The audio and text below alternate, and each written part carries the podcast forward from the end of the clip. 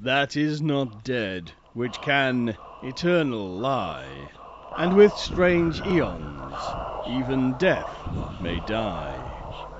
Welcome to the All Lovecraftian Podcast at ArkhamInsiders.com. Hi, hier ist Axel. Hallo, hier ist Mirko. Und wir sind heute wieder, wieder bei den Arkham Insiders. Auf ArkhamInsiders.com. Ja, heute, liebe Insiders, ähm, werfen wir einen ersten genaueren Blick auf Lovecrafts Philosophie. Und wir werden versuchen, die Philosophie oder einen Teil seiner Philosophie äh, grob zu umreißen. Das Wichtigste in aller Kürze kann man sagen.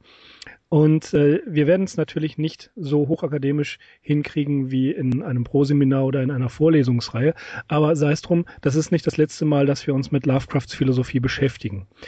Äh, natürlich geht es hier um den, äh, die Hauptströmung in seinem philosophischen Denken, nämlich um den äh, Materialismus. Er selbst nennt sich ja ein Mechanical Materialist.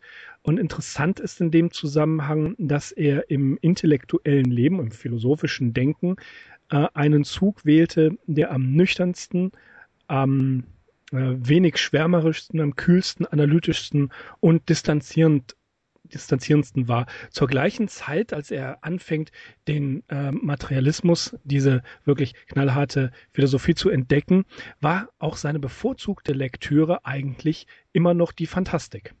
Ja, und aus diesen beiden Themen oder aus diesen beiden Themenkomplexen hat er dann eigentlich auch diese berückende Mischung gemacht, die man teilweise schwer erklären kann, aber die wahrscheinlich jeder schon mal gespürt hat, der Lovecrafts Geschichten gelesen hat.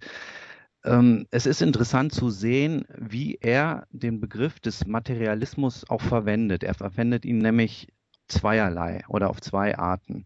Einmal taucht dieser Begriff Materialismus oder auch materialistisch in einigen seiner Geschichten auf, vor allem in einigen seiner früher, früheren Geschichten, zum Beispiel The White Ship, The Tomb, In the Vault oder The Mount.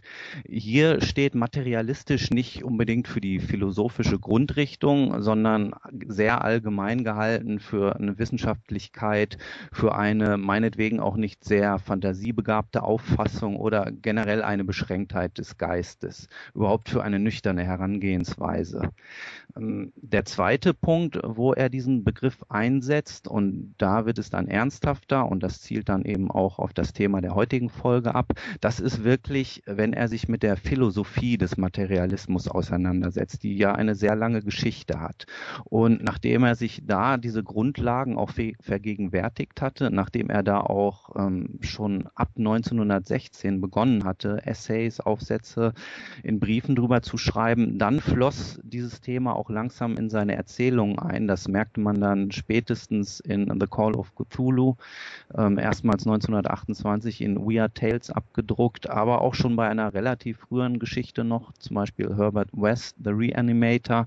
Da finden wir dann wirklich ähm, die Philosophie des Materialismus. Ja, und was es eben mit dieser Philosophie auf sich hat, wie sie zustande gekommen ist und wie sie ganz speziell auf Lovecraft gewirkt hat. Das soll das Thema des heutigen Podcasts sein. Ja, in der Tat. Man kann sagen, der Materialismus ist tatsächlich eine der ältesten Denkrichtungen der westlichen Philosophie, ist zurückzuführen auf die griechische Naturphilosophie, tatsächlich auch schon auf Thales, Anaximander und Epikur und natürlich die Atomisten Leukip und Demokrit. Ähm, die Naturphilosophen suchten die Erklärungen äh, der Phänomene, die sie um sich herum sahen, nicht aus mythologischer Sicht, sondern tatsächlich äh, wissenschaftlich zu erklären.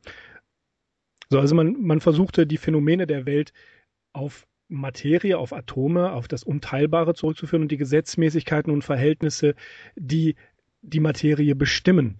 Das war eine, äh, ein, ein Anfang und auch Lovecraft hat sehr früh sich in sein Studium der Hellenistik, also er hat ja, sehr, wie wir schon gehört haben, sich sehr früh mit den Griechen beschäftigt und da dürfte er mit diesen Prinzipien als erstes in, äh, in, in Verbindung gekommen sein. Später in der Scholastik beispielsweise, die er ja mehr, auch mehr oder weniger ähm, studiert hat, wird Materie als rein passiv betrachtet. Also es bedarf eines göttlichen Impulses, um ähm, die Materie zu beleben Äh, später im Zeitalter der Aufklärung ist äh, La Metrie zum Beispiel, Helvetius und Diderot sind wichtige Vertreter dieser Denkrichtung, die er auch tatsächlich erwähnt in verschiedenen Essays, aber mh, hm, Joshi hat die Vermutung, dass das hier nur ein bisschen Name-Dropping ist. Ähm, die Aufklärung ist ein sehr wichtiges, sehr wichtige Zeit dafür. Laplace ist auch ein interessanter äh, Philosoph und Physiker, der ein sehr streng mechanistisches und deterministisches Weltbild entwirft. Da gibt es als, äh, als Bild den Laplace'schen Dämon. Das ist heutzutage nicht mehr wirklich nachvollziehbar. Es ist auch äh, abgelehnt worden in den Naturwissenschaften, aber als Denkbild ist das ganz interessant. Wenn man nämlich die Kenntnis jedes Zustands eines Teilchens im Universum kennen würde, kennen könnte, ja, auf der Grundlage der Naturgesetze, die im gesamten Universum nach Laplace denken, gleich sein müssen, dann könnte man quasi jeden zukünftigen äh, Zustand und die gesamte, das gesamte Universum erklären. Das ist natürlich heutzutage nicht mehr, ähm, nicht mehr nachvollziehbar und auch nicht mehr haltbar, aber zur Veranschaulichung eines, Veranschaulichung eines deterministischen Weltbildes wird Laplace auch immer wieder gerne zitiert. Ähm, es gibt eine Auseinandersetzung zwischen dem Idealismus und dem Materialismus. Äh, da ist der Wikipedia-Artikel, den ich hiermit sehr gerne empfehle, äh, mal zu lesen. Darin stehen auch einige Dinge, die wir jetzt im Laufe des Podcasts noch erfahren werden. Äh, Materialismus könne sich selber beispielsweise nicht erklären. Da sagen die Materialisten, doch könne er wohl. Und äh, schaut mal in diesen Artikel rein. Da sind einige der derzeitigen aktuellen Problematiken sehr gut dargestellt. Also wir können sagen, der Materialismus ähm, führt das Sein auf die, äh, auf die Materie und deren Bedingungen und Naturgesetze zurück, in denen sie sich ja verhalten. Genau, die Quintessenz ist wirklich dass das Sein, also die Materie, das Primäre ist und das Bewusstsein das Sekundäre. Und damit mhm. steht der Materialismus, so wie du es gesagt hast, im Gegensatz zum Idealismus, der es genau andersherum sieht und genau andersherum ja, ja. Formuliert. Äh, ja, du hast eben noch einen Begriff verwendet, der mechanische Materialismus. Das ist vielleicht nochmal so ein Sonderweg, der sich vor allem sehr populär in der zweiten Hälfte des 19. Jahrhunderts entwickelt hat im Bereich der Na Naturwissenschaft. Der mechanische Materialismus ist eben oder geht davon aus, dass wirklich alle komplizierten und vielgestaltigen Ereignisse und Entwicklungen auf sehr simple und mechanische Gesetze zurückzuführen sind, Naturgesetze.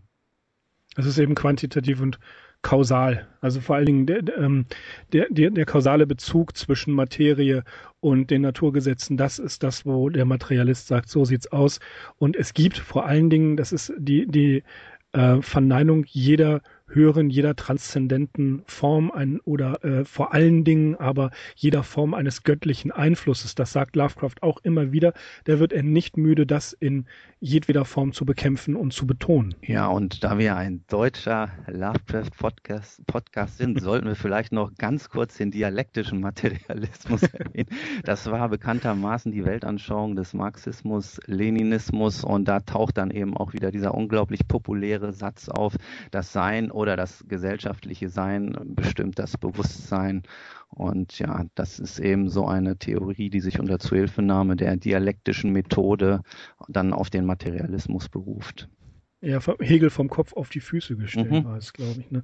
Ja, ähm, es ist auch interessant, wir greifen mal eben kurz vor, zu sagen, dass ähm, immer wieder wird versucht, Lovecraft schon fast als Sozialisten darzustellen. Das ist er natürlich nicht. Aber er spricht in dem Zusammenhang immer wieder von einem intellektuellen Sozialismus. Das heißt, ihm waren diese Prinzipien des, äh, des sozialistischen Denkens nicht unbekannt. Er war ein, er war kein, kein Bolschewist, er war auch kein mit Sicherheit kein Freund des Kommunismus, aber er hat diverse Ideen davon aufgegriffen und ähm, im späteren Leben, kurz vor seinem Tod, entwirft er da schon eine gewisse, naja, Staatsphilosophie kann man nicht sagen. Daran hatte er wenig Interesse und auch zu wenig Zeit, um das genau auszuarbeiten. Aber hier war er wirklich auf der Höhe seiner Zeit und hat da eine ganze Menge gewusst von. Und das ist auch eine Sache, die, die wir feststellen werden, ist, ähm, die Frage ist nämlich, wie kam Lovecraft eigentlich mit dem Materialismus in Berührung? Und das ist ehrlich gesagt mehr oder weniger unbekannt. Ja, stimmt. Da hatten wir uns vorher auch kurz drüber unterhalten. Also ich meine, wir können kein definitives Datum nennen oder kein definitives Lektüreereignis, von dem mhm. man dann ausgehen kann und sagen kann, so, das hat nun seine Gedankenwelt umgeschmissen. Er selbst hat ja 1922 diesen Essay A Confession of Unfaith veröffentlicht beziehungsweise geschrieben, kurz davor. Und da gibt er ja nochmal so einen grundsätzlichen Abriss über seine eigene Entwicklungsgeschichte, die wir auch mhm. schon in den ganz frühen Folgen genannt haben. Und das ist eben auch das, was du schon erwähnt hast, die Beschäftigung mit der hellenistischen Welt im frühen Alter und dann den ähm, das nicht mehr Glauben an den Weihnachtsmann oder an Santa Claus und diese ganzen Geschichten. Ja, also man kann sagen, dass man kann es vermuten. Sein Griechisch war definitiv nicht gut genug, um Originale lesen zu können. Es ist möglich, dass er Diogenes Laertios gelesen hat, das Leben der Philosophen. Das ist ein eher populäres Werk für Nichtfachleute, ein bisschen geschwätzig, ein bisschen erzählend. Ich hätte beinahe gesagt, ein bisschen precht, aber das lassen wir mal besser. Und das, das war ein, das war ein, ein, ein Werk, das konnte man sehr, sehr gut verarbeiten. Lucrez, De Rerum Natura, ähm, später lateinische Philosophie, das hat er mit Sicherheit im Original gelesen. Äh, der verweist ebenfalls auf, ich meine, die Rerum Natura, die Welt aus Atomen, die Sache der Atome. Das ist schon relativ klar, dass es hier um den äh, Materialismus geht. Er besaß, das, das kann man äh, ganz sicher sagen, Jakob Bernays Ausgabe von 1879. Ähm, das ist eine, eine griechische Anthologie gewesen und vermutlich hatte er, das würde inhaltlich passen, in den Jahren 1908 bis 1913, also in der Blank Period, sich mit, verstärkt auch mit dieser materialistischen Philosophie beschäftigt. Ähm, philosophische Handbücher, wie wir sie heute kennen, also Hirschberger und Vorländer und so weiter, das gab es damals tatsächlich nicht. Ähm, oder die waren sehr, sehr selten. Er besaß eine Ausgabe von Fenelons Life of the Ancient Philosophers von 1824 in einer englischen Übersetzung. Ähm, möglicherweise hat er auch von äh, George Grote Plato and the Other Companions of Socrates, die, 19, äh, die 1865 erschienen ist, gelesen. Das ist gut möglich. Der Begriff Vorsokratiker, um das noch eben ähm, einzubringen, denn die ersten Materialisten waren tatsächlich Vorsokratiker, der war zwar schon bekannt in, äh, im Englischen, der wurde äh, schon vorher benutzt, aber richtig äh, etabliert hat diesen Begriff der deutsche Philosoph, Philologe Hermann Diels, der äh, eine Sammlung herausgegeben hat, die Fragmente der Vorsokratiker zusammen mit Walter Kranz. Das ist allerdings in Deutsch erst 1903 erschienen, also eine Übersetzung davon ins Englische gab es zu der Zeit noch nicht. Das ist mh, hm, eine der bedeutendsten Sammlungen von vorsokratischen Fragmenten. Wir wissen, dass wir vor Platon eigentlich keine kompletten Werke der Vorsokratiker haben, sondern immer nur Zitate, die zum Beispiel bei Platon oder anderen Philosophen auftauchen. Die haben Diels und Kranz zusammengetragen, übersetzt und das ist eigentlich, kann man fast sagen, die Grundlage des Denkens über die Vorsokratiker plus den Sachen, die man hier und da mal zusammengetragen hat zu Lovecraft Lovecrafts Zeit. Heute sieht das natürlich anders aus. Ähm, in der, ich hatte anfangs überlegt, na ja, Enzyklopädie Britannica, da dürfte ja auch was drin gestanden haben. Aber er besaß die Ausgabe ähm, von 1896 in 24 Bänden. Ob da schon der Begriff der Vorsokratiker drin war, ist schwer zu sagen, aber da er sie ja quasi eher von vorne nach hinten gelesen hat, kann man fast vermuten, dürfte er auf den Begriff des Materialismus in jedem Fall gestoßen sein. Und hier ähm, können wir vermuten, dass ihn das eigentlich sehr gefesselt hat, denn, wie wir ja schon gehört haben, Axel, er war ein Naturwissenschaften-Fan. Ja, einige der Namen, die du erwähnt hast, die, auf die bezieht sich Lovecraft auch ganz konkret. Es gibt ähm, eine Aussage von ihm, die ist in den Selected Letters Band 2 erschienen. Da schreibt er, meine philosophische Position ist die eines mechanischen Materialisten in der Tradition von Leucipp, Demokrat, Epikur und Lucrez. Und die beiden letztgenannten, das waren eben eigentlich schon so die Hauptvertreter des Materialisten in der ähm, spätantiken Philosophie. Und es ist jetzt ja auch schon klar geworden, dass der Materialismus sehr um Aufklärung bemüht war. Das merkte man eben auch schon an den ähm, griechischen Philosophen. Sie wollten teilweise den Menschen auch so ein bisschen die Angst vor dem Übernatürlichen nehmen. Sie wollten gerade Epikur und Lucrez wollten für so eine gewisse Gemütsruhe und Gelassenheit sorgen. Und das war letztendlich dann auch der Punkt, auf den Lovecraft sich sehr früh einlassen konnte. Wir hatten ja auch in den ganz frühen Folgen schon darüber geredet, dass er in jungen Jahren, nachdem er die Märchen, die Sagen und auch die antike Mythologie durchgemacht hatte, sich anfing für die Naturwissenschaften zu interessieren, dass er eben sein chemisches Labor sich einrichtete. Danach kam die Beschäftigung mit der Astronomie und das ist schon auch alles in Verbindung mit dieser theoretischen Herangehensweise an die Naturwissenschaften zu sehen, auf die eben, ähm, die eben auf diesen Materialismus auch fußt. Richtig, und das prägt ja auch sein gesamtes äh, späteres Schaffen.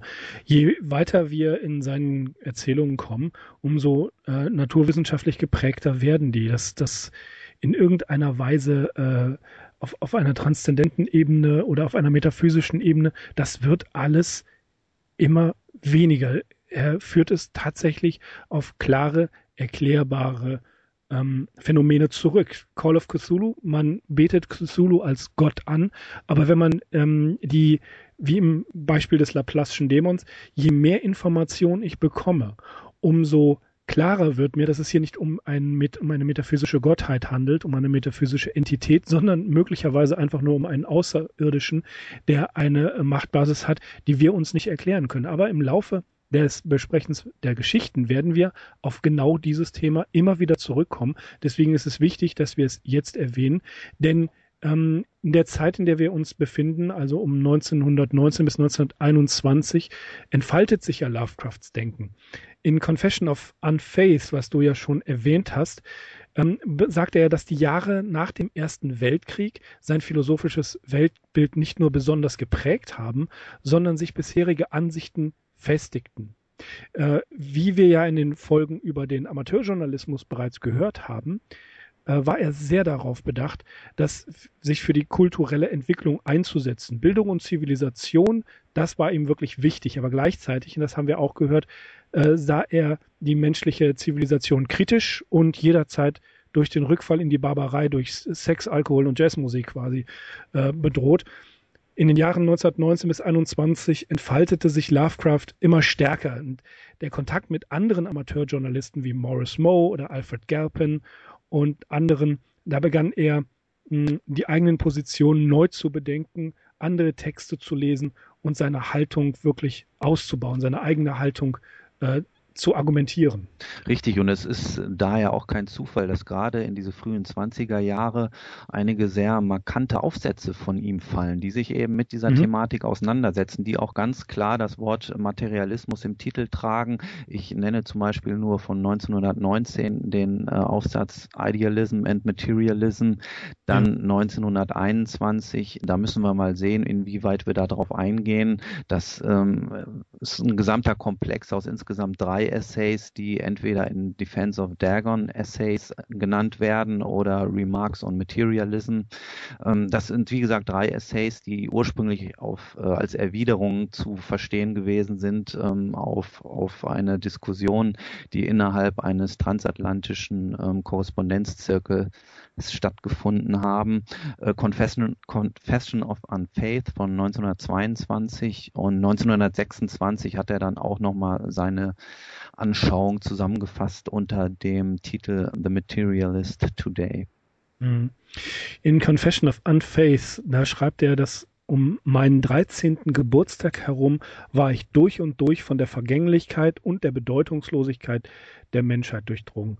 Um meinen 17. Geburtstag hatte ich bereits einiges zu diesem Thema geschrieben und hatte hier bereits die wichtigsten Grundlagen meines pessimistischen kosmischen Weltbildes gelegt.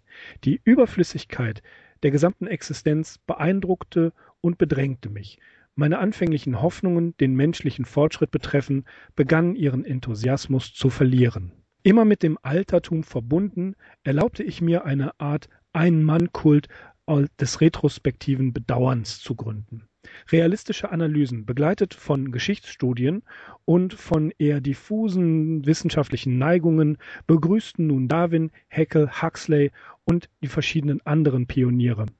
Alles wurde durch meine Aversion gegen die realistische Literatur überprüft. In der Fiktion war ich ein Jünger der Fantasie Edgar Allan Poes. In der po Poesie und den Essays bevorzugte ich den eleganten Formalismus und die Konventionen des 18. Jahrhunderts. Meine Gesinnung war schon immer kosmisch und ich betrachtete die Menschen wie Wesen von einem anderen Planeten. Der Mensch war durchaus eine interessante Spezies für das Studium und die Klassifikation. Ich hatte starke Vorurteile und Vorlieben in vielen Bereichen, aber ich konnte nie verhindern, die Überflüssigkeit dieser Rasse sowohl im kosmischen als auch im irdischen zu erkennen. Als ich älter wurde, knauserte ich mit dem Glauben an eine Besserung der Lage. Ich hatte zunehmend größeres Desinteresse an deren Pomp und Stolz. Als ich mit dem Amateurjournalismus begann, im Alter von 24 Jahren, befand ich mich bereits auf dem Weg zu meinem heutigen Zynismus, einem Zynismus, der abgemildert wurde durch menschliches Mitleid für des Menschen Tragödie, das Streben nach Erfüllung und die Gewissheit des Scheiterns von allem. Das sind sehr deutliche Worte. die, die, also Confession of Unfaith leider äh, meines Wissens nach bisher noch nicht ins Deutsche übersetzt. Sehr, sehr äh, de detailliert, sehr, sehr äh, umfangreich geschrieben. Ähm, zeigt hier schon ganz klar, ich habe damit angefangen, dann kommt das und eigentlich war ich schon immer irgendwie pessimistisch und zynisch. Gut, natürlich immer im Hinterkopf behalten, dass er das nach dem Ersten Weltkrieg geschrieben, mhm. geschrieben hat und dass da sicherlich auch so seine momentane Seelenlage oder die Seelenlage während und ähm, nach Kriegsende mit eingeflossen sein können. Das ist ja immer wieder, was wir auch immer wieder sagen, die Selbststilisierung von H.P. Lovecraft, der sich dann immer wieder in eine gewisse, äh, in eine gewisse Position begibt und dann sehr gut weiß, sich auszuleuchten, dass der Leser genau das findet, was er sucht. Er arbeitet dem Leser zu, das sehen wir immer wieder in den Briefen, dass er alleine schon aus Spaß stilistisch sich den Leuten annähert, immer was ganz Bestimmtes sagt, immer gewisse Insider-Jokes macht. Das macht er in den Essays und in den Geschichten natürlich genauso. Er, er weiß, was die Leser von ihm erwarten. Er möchte ein gewisses Bild darstellen, ein gewisses Bild machen und arbeitet natürlich mit rhetorischen Mitteln immer wieder darauf hin, dass die Leute genau das sehen, was er gerade äh, offenbaren möchte. Genau, und das sieht man ja auch wie wichtig eben auch diese Texte sind, dass wir die hier so ausführlich beleuchten. Also das sind wirklich nicht Geschichten, die so ferner liefen nebenbei behandelt werden können, sondern das sind äh, ganz, ganz wichtige äh, Aspekte seines Werkes, also später auch seines literarischen Werkes. Und was du vorhin nochmal genannt hast, das kann ich nur nochmal bestätigen in Bezug auf The Call of Cthulhu, da schlägt sich dann eben diese theoretische Auseinandersetzung nieder, da geht es immer mehr in Richtung Science Fiction. Da geht es immer mehr darum, auch die menschliche Erkenntnisfähigkeit zu erweitern, beziehungsweise ähm, das bisherige Wissen in Frage zu stellen. Und den Begriff hast du jetzt eben auch schon einmal genannt in deiner Übersetzung aus Confession of Unfaith, der Begriff des Kosmischen oder des kosmischen mhm. Horrors. Da werden wir sicherlich auch nochmal gesondert drauf eingehen, aber der ist eigentlich schon nicht zu trennen von dieser ganzen Materialismusdebatte und es ist auch keine Erfindung von Lovecraft. Der kursierte bereits im 19. Jahrhundert. Der ist untrennbar zum Beispiel auch mit Heckel verbunden, mhm. dessen Name wir jetzt auch schon mehrfach gehört haben. Und dafür wird aber auch in der nächsten und auch in weiteren Folgen noch genügend Raum dafür sein.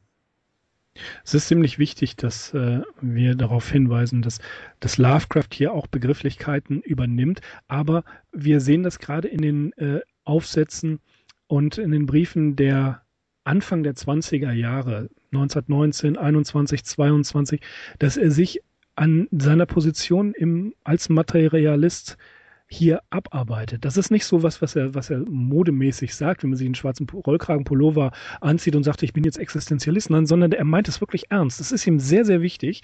Äh, er ist sich der Auseinandersetzung zwischen Idealismus und äh, Materialismus mehr als bewusst, denn er schreibt auch hier, ähm, ein paar Jahre vorher 1919 äh, in der Juli-Ausgabe des äh, National Amateur einen sehr langen Essay mit dem Titel Idealism and Materialism, a Reflection, eine, einen historisch-anthropologischen Aufsatz kann man sagen. Er beschreibt zunächst die Entwicklung des Idealismus beziehungsweise einer quasi religiösen Weltauffassung. Das ist anthropologisch. Er macht klar, dass das Leben eine ganz einfache Tatsache ist und die man erstmal hinnehmen muss. Er betrachtet die Menschheitsgeschichte darin und sagt, äh, Zitat, die Entwicklung einer idealen Welt des Imaginativen vollzog sich schnell, um die reale Welt der Natur möglichst vollständig zu erklären. Und man kann sagen, jedes natürliche Phänomen muss einfach erklärt werden, aber die Paradigmen dieser Erklärungen waren anthropozentrisch, waren auch trans, auf ein transzendentes äh, hingerichtet. Das ist ein Erklärungsmuster in der Entwicklungsgeschichte, dem wir schon sehr, sehr oft begegnet sind. Genau, und gerade hier in diesem Aufsatz ist sehr interessant, wie er auch den historischen Idealismus vollständig gelten lässt als mhm. vollkommen notwendige Entwicklungsstufe, die natürlich irgendwann überwunden werden musste, aber die äh, ohne Frage notwendig war, die halt zu ihrer Zeit wirklich so ähm, die Höhe der Erkenntnis darstellte, die wurde dann von einer anderen Erkenntnis überrollt und so weiter und so fort. Und in letzter Konsequenz, und darauf stoßen wir in seinen theoretischen Auseinandersetzungen, Auseinandersetzung, wie auch in seinen späten Geschichten, in seinen Science-Fiction-Geschichten. Er lässt immer die Möglichkeit offen, okay, wenn neue Erkenntnisse kommen, wenn wir was Neues dazu lernen, dann müssen wir eben alles, was wir bisher meinten zu wissen, meinetwegen auch wieder über den Haufen werfen. Und sei es noch so, sei es noch so den, den Menschen in, in Terror versetzend. Ja, das, das ist ja das, was wir in dem berühmten ersten Kapitel von Call of Cthulhu, wir Menschen sind eigentlich äh, sollten dankbar dafür sein, dass wir es noch nicht alles kapieren, dass wir diese Zusammenhänge noch nicht alle zusammenbringen. Aber irgendwann wird es so sein und der Erzähler von Call, des Call of Cthulhu, der weiß es, der kennt die Geheimnisse und ein paar andere Eingeweihte auch und das macht ihn ja fertig. Ähm, diese, diese Inseln der Ignoranz, auf denen wir leben oder des Nichtwissens, das ist quasi wie bei Thomas Mann, Tonio Kröger, die Wonnen der Gewöhnlichkeit. Also ähm, es gibt diese andere Welt und aus Bequemlichkeit, vielleicht aus Angst, aber vor allen Dingen aus der Notwendigkeit heraus, sie erklären zu müssen, sagen wir, okay, das ist was Göttliches, Ende. Und möglicherweise will man es auch gar nicht wissen. Das stößen, darauf stoßen wir bei Charakteren in Lovecrafts äh, Erzählung immer wieder drauf. Sie sagen, verdammt nochmal, warum weiß ich das eigentlich? Oder meine Neugier hat mich so weit getrieben und jetzt werde ich wahnsinnig. Das ist tatsächlich dieses anfängliche idealistische Weltbild, was er hier aufgreift. Dann gibt er seinen Materialismus dazu und sagt, ja, hm, Götter? Nee, ist nicht, sondern tatsächliche reale existierende Wesen, reale existierende Bedrohungen. Und schon ist die Welt erschüttert. Und das äh, zeigt er hier auch in diesem Aufsatz. Genau, und äh, gerade mit diesen Punkten haben sich dann Leute wie Erich von Däniken sehr stark auseinandergesetzt, die dann hingegangen sind und gesagt haben, die Götter sind außerirdisch. Die haben ihren Lovecraft gelesen. Erich von Däniken hat seinen Lovecraft gelesen. Okay, gut, gut. Oder meinst du die Götter? Die haben Lovecraft gelesen. Beide wahrscheinlich. Beide wahrscheinlich, okay. Aber was auch interessant ist, ist diese Gedanken, die Lovecraft in seinen diversen Aufsätzen äußert, äh, sind en vogue. Ja, seit der Aufklärung entwickelt sich das immer schneller und immer rasanter. Ein bisschen Name-Dropping, also wir haben Freud, wir haben Kafka, Walter Benjamin, später die Existenzialisten um Sartre und Camus. Würde mich sogar interessieren, ob Lovecraft vielleicht Sartre oder Camus Leser geworden wäre. Ich weiß, solche Spiele spielt man nicht, aber einige nicht alle, aber einige Ansätze lassen sich hier finden und das sind auch die, die die Startpunkte der späteren Existenzialisten, der modernen Marxisten, die das alles gelesen haben und Lovecraft kennt sich da aus. Und Joshi sagt in seiner Biografie äh, ganz klar dazu, dass es ein absoluter Mythos ist, wenn man sagt, Lovecraft sei von den Philosophen des 18. Jahrhunderts beeinflusst worden. Denn in Briefen und Essays macht er zwar eben ein bisschen Name-Dropping, er nennt, äh, er nennt Lametrie, von dem ich gerade gesprochen habe, den berühmten französischen Philosophen der Aufklärung und äh, er nennt Diderot, er nennt Helvetius, er nennt David Hume, zum Beispiel in einem Brief an Elizabeth Tolridge von 1930. Aber es ist höchst unwahrscheinlich, dass er wirklich alle Primärtexte gelesen hat. Möglicherweise eher Zusammenfassungen in der Enzyklopädie Britannica und andere Monographien, aber jetzt ihm bei, bei allem Respekt zu unterstellen, das hat er alles komplett gelesen, das wage selbst ich nicht. Nee, Das wage ich auch nicht. Und es war auch nicht immer das allerqualitätsvollste, was er gelesen hat. Also um diesen mhm. ganzen Namen noch einen äh, hinzuzufügen. Er hatte zum Beispiel ähm, das Werk eines Engländers namens Hugh Elliot gelesen, Modern Science and Materialism. Äh, Elliot war im Prinzip eigentlich nur so ein Verbreiter oder mehr oder weniger so ein ähm, äh, Populärwissenschaftler, der da einige dieser Thesen aufbearbeitet hat und sie in allgemein verständlicher Form den Lesern zugeführt hat. Mhm. Das ist auch, dass er in seinen Überlegungen über den Materialismus immer wieder die gleichen Argumente anführt. Also er hat da seinen, seinen Kanon und äh, es ist auch ganz ehrlich nicht tragisch, wenn man sagt, ich habe meinen Materialismus hauptsächlich über die Antike erfahren und dann mache ich einen Riesensprung zu den modernen Denkern äh, über die wir ja noch reden werden. Und alles dazwischen, naja, also möglicherweise erwähnen andere wie Nietzsche oder Heckel oder sowas, das und das nehme ich mir dann mal raus. Das ist vollkommen legitim, denn in der Quintessenz führt es ja auf das zurück. Das äh, Zitat, der Materialist sieht die Unendlichkeit, die Ewigkeit, Sinnlosigkeit und den Automatismus der Schöpfung. Also das Wort heißt Creation, aber ich habe das mit Schöpfung übersetzt und die vollkommene abgründige Bedeutungslosigkeit des Menschen und der Welt, in der er ist.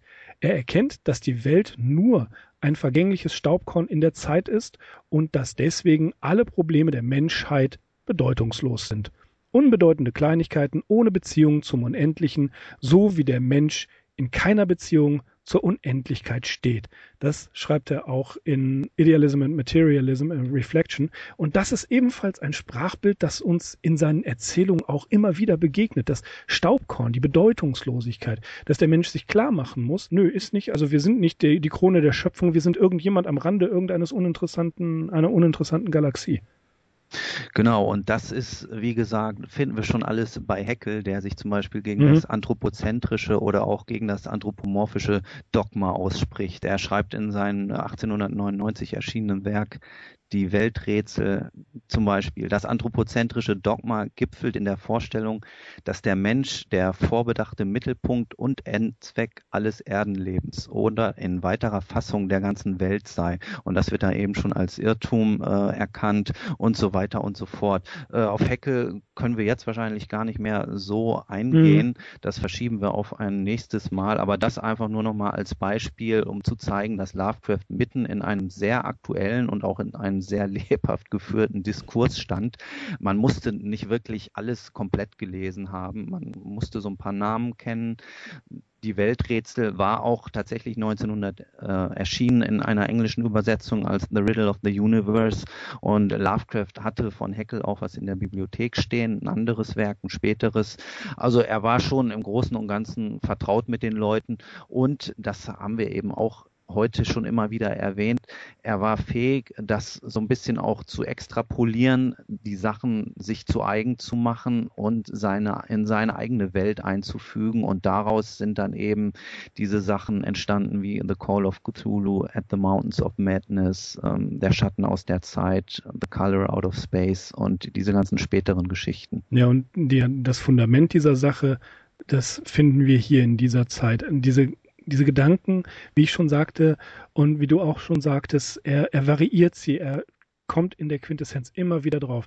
Sei es, ob er an Galpin und Moe 1921 sowas schreibt. Das Bild des kaleidoskopischen Kosmos, das er auch an Long ähm, schreibt, schreibt er in seinen verschiedenen Aufsätzen über den Materialismus. Das kommt immer wieder. Er schreibt es, äh, das Bewusstsein des Menschen, so man denn davon sagen kann, nichts weiter als eine zufällige Anmischung der Atome äh, sei. Und dass, wenn der Mensch aufhört zu existieren, sein Bewusstsein auch einfach weg ist. Da ist nichts, was in irgendeiner Weise in die nächste Welt transferiert wird. Und da äh, kann man sagen, ähm, greift er fast schon Camus vorweg. Äh, wie gesagt, mich würde interessieren, in welcher, äh, wie er Camus gesehen hat. Aber wir, wir, wir sehen, dass es hier äh, stark auf das gibt. Es gibt nur ein, ein Hier und Jetzt und darüber hinaus gibt es nichts. Und das bedeutet für uns, wir müssen hier und jetzt handeln. Wir können nichts auf ein anderes Leben verschieben. Und das ist auch die Entwicklung einer Ethik. Er spricht nicht viel über die Ethik. Ihm ist wichtig klarzustellen, dass der Idealismus anfangs seine Berechtigung hatte, dann aber ähm, schon ah, ja absurd wird und dass man sagen muss, gut, hier ist Schluss, aber daraus kann man eine Ethik entwickeln. Und das finde ich, das finde ich ist ein Punkt, der bei Lovecraft noch nicht meines Erachtens nach äh, eindeutig durchdiskutiert worden ist, auch aufgrund des fehlenden Quellenmaterials. Aber eine was für eine Ethik entwickelt sich daraus für jemanden wie Lovecraft, der ein Rassist war, der ein knallerter Materialist war, der aber anderen Leuten gegenüber von, also anderen Leuten anderer Hautfarbe, anderer Religion, anderer Herkunft durchaus höflich sein konnte.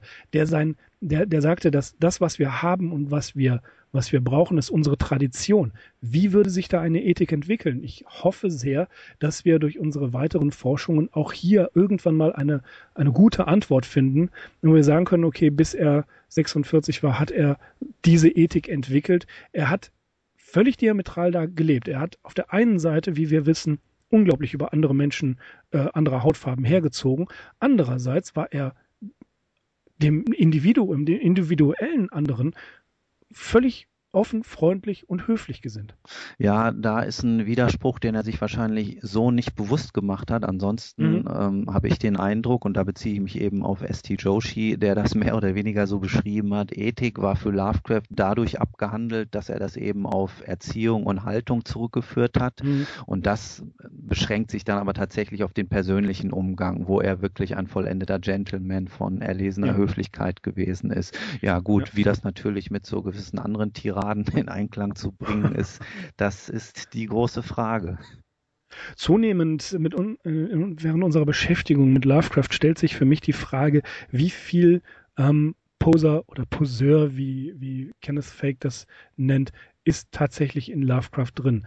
Äh, um das kurz äh, zu erwähnen, wie ich schon mal in einer anderen Folge sagte, äh, ich habe ihn in, den, in der ersten Biografie von Sprague de Camp, die ich Anfang der 90er gelesen habe und dann noch ein paar andere Sachen dazu, wo die Lovecraft-Forschung gerade hier in Deutschland eigentlich kaum wahrgenommen wurde oder nur gewissen Insiderkreisen zugänglich war, hatte man wirklich den Eindruck, das ist ein, ein Typ, der irgendwo in einem Häuschen sitzt, total abgeschottet, mit der Welt nichts zu tun hat, äh, heißen Kaffee mit viel Zucker trinkt und ansonsten über Schwarze und Juden herzieht. Äh, zunehmend habe ich das Gefühl, dass selbst das nicht so ganz korrekt ist. Aber das hatten wir ja schon erwähnt. Ich finde, in dem Zusammenhang mit dem Materialismus ist es genauso, weil das, das ist der nächste Schritt. Der, er muss sich quasi auch bewusst sein, dass wenn er sowas sagt, der Materialismus ist das Fundament, äh, Atome regieren alles und es gibt kein höheres Wesen, es gibt keine, keine höhere Entität, sondern das ist Hic et Nunc. Wir können gar nicht darüber hinausgehen, dass ähm, er sich dessen bewusst sein muss, dass alles andere dann ebenfalls ein solcher Zufall sein muss und dass sein, sein Rassismus völlig unbegründet und totaler Quatsch ist. Ja, stimmt. Da, zu dem Schluss wäre er möglicherweise gekommen, wären ihm noch ein paar Jahre vergönnt gewesen. Ja. Ähm, also er hat ja auch in den letzten Lebensjahren, hat er sich zum Beispiel von diesen sehr radikalen Positionen, wenn ich es richtig sehe oder richtig erinnere, auch weitestgehend entfernt und hat sich da nicht mehr so weit aus dem Fenster gehangen wie noch ähm, als 20-Jähriger. Was bemerkenswerterweise wenigen bekannt ist. Also er wird in der immer wieder versprochenen Folge über den Rassismus Thema sein, dass er zuerst sagte über Hitler, I like the boy, ja, und dann später als eine, eine Bekannte, eine Nachbarin äh, seiner Tante und ihm schilderte, das war 36, 1936, da war sie zu der Olympiade drüben, wie mit den Juden umgegangen äh, wurde und was sie da gesehen und gehört hat, war er angewidert. Er war richtig angewidert. Und hat dann, dann hat er gar nichts mehr darüber gesagt. Das ist auch wirklich eine, eine interessante Sache und das ist weniger bekannt als die Tatsache, dass er sich immer wieder rassistisch geäußert hat. Richtig, äh, da hätte er vielleicht einfach mal wieder seine Haltung gegenüber Deutschland einnehmen müssen, wie er sie zwischen 1914 und 1918 gepflegt hat. Da war es ja sein ja. sehnlichster Wunsch, dass die Deutschen möglichst schnell äh, auf die Mütze bekommen. ja.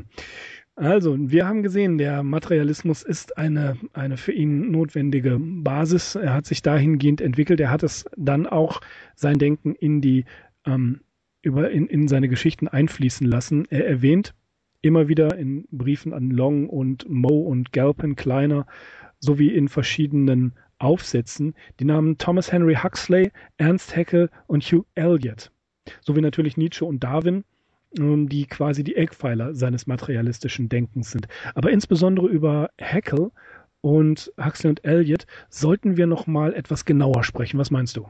Ja, ich bin absolut dieser Meinung. allerdings der, auch der Meinung, dass wir das dann auf eine Extra-Folge vertagen sollten. Das werden wir tun, ja.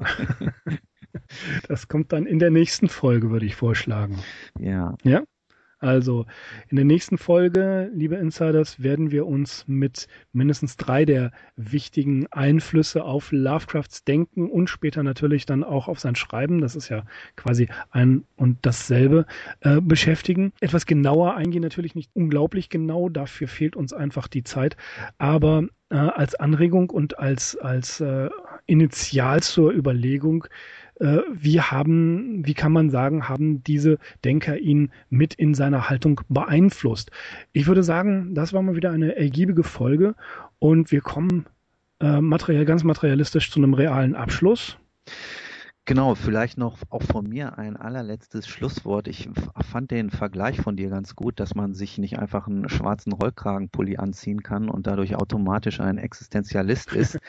ähm, genauso ist es mit den namenlosen und zahlreichen Lovecraft-Epigonen, ist es mit der Weiterführung des Cthulhu-Mythos. Ich denke, zu so einem kleinen Fazit kann man schon nach diesem Podcast heute kommen, warum so vieles von diesen Sachen nicht zündet und warum Lovecraft Lovecrafts Faszination da einfach noch ungebrochen ist nach wie vor, warum man immer wieder gerne zum Original zurückkehrt, weil das wirklich auf einer ausgearbeiteten oder relativ ausgearbeiteten theoretischen Basis stand und wer sich eben nicht mit diesen Dingen befasst hat, so wie es Lovecraft getan hat, der kann meiner Meinung nach auch keine gelungene Mythos-Geschichte schreiben. Das ist ein klares Urteil.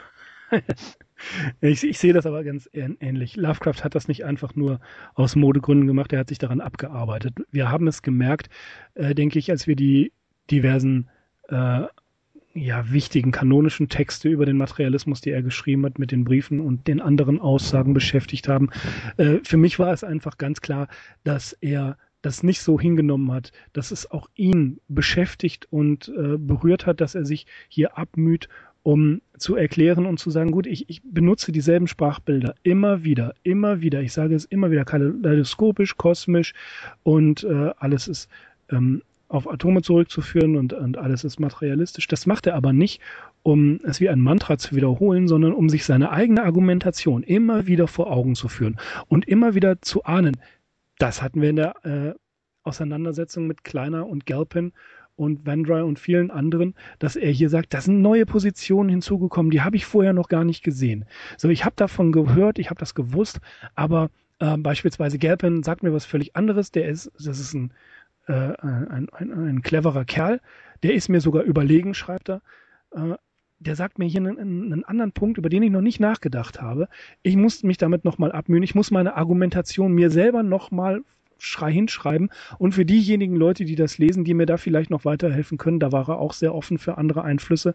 Auch das betont er immer wieder, dass er, dass er hier sagt, ich bin noch nicht am Ende. Ich sage nicht, ich habe diese Philosophie und damit war es das dann, die werde ich immer verfolgen, so wie man das manchmal im Christentum hat. Ich bin jetzt Christ und das ist gut und jetzt bete ich einfach nur noch alles runter und stelle nichts in Frage. Das war Lovecraft nicht. Der hat sich daran abgearbeitet. Der hat wirklich Mühe gehabt, sich selber dieser Position immer wieder zu vergewissern. Deswegen auch immer wieder die ähnlichen Sprachbilder, damit er sich selber nicht im Weg ist, sondern klar sagt, das ist mein Denken und so soll es verstanden werden.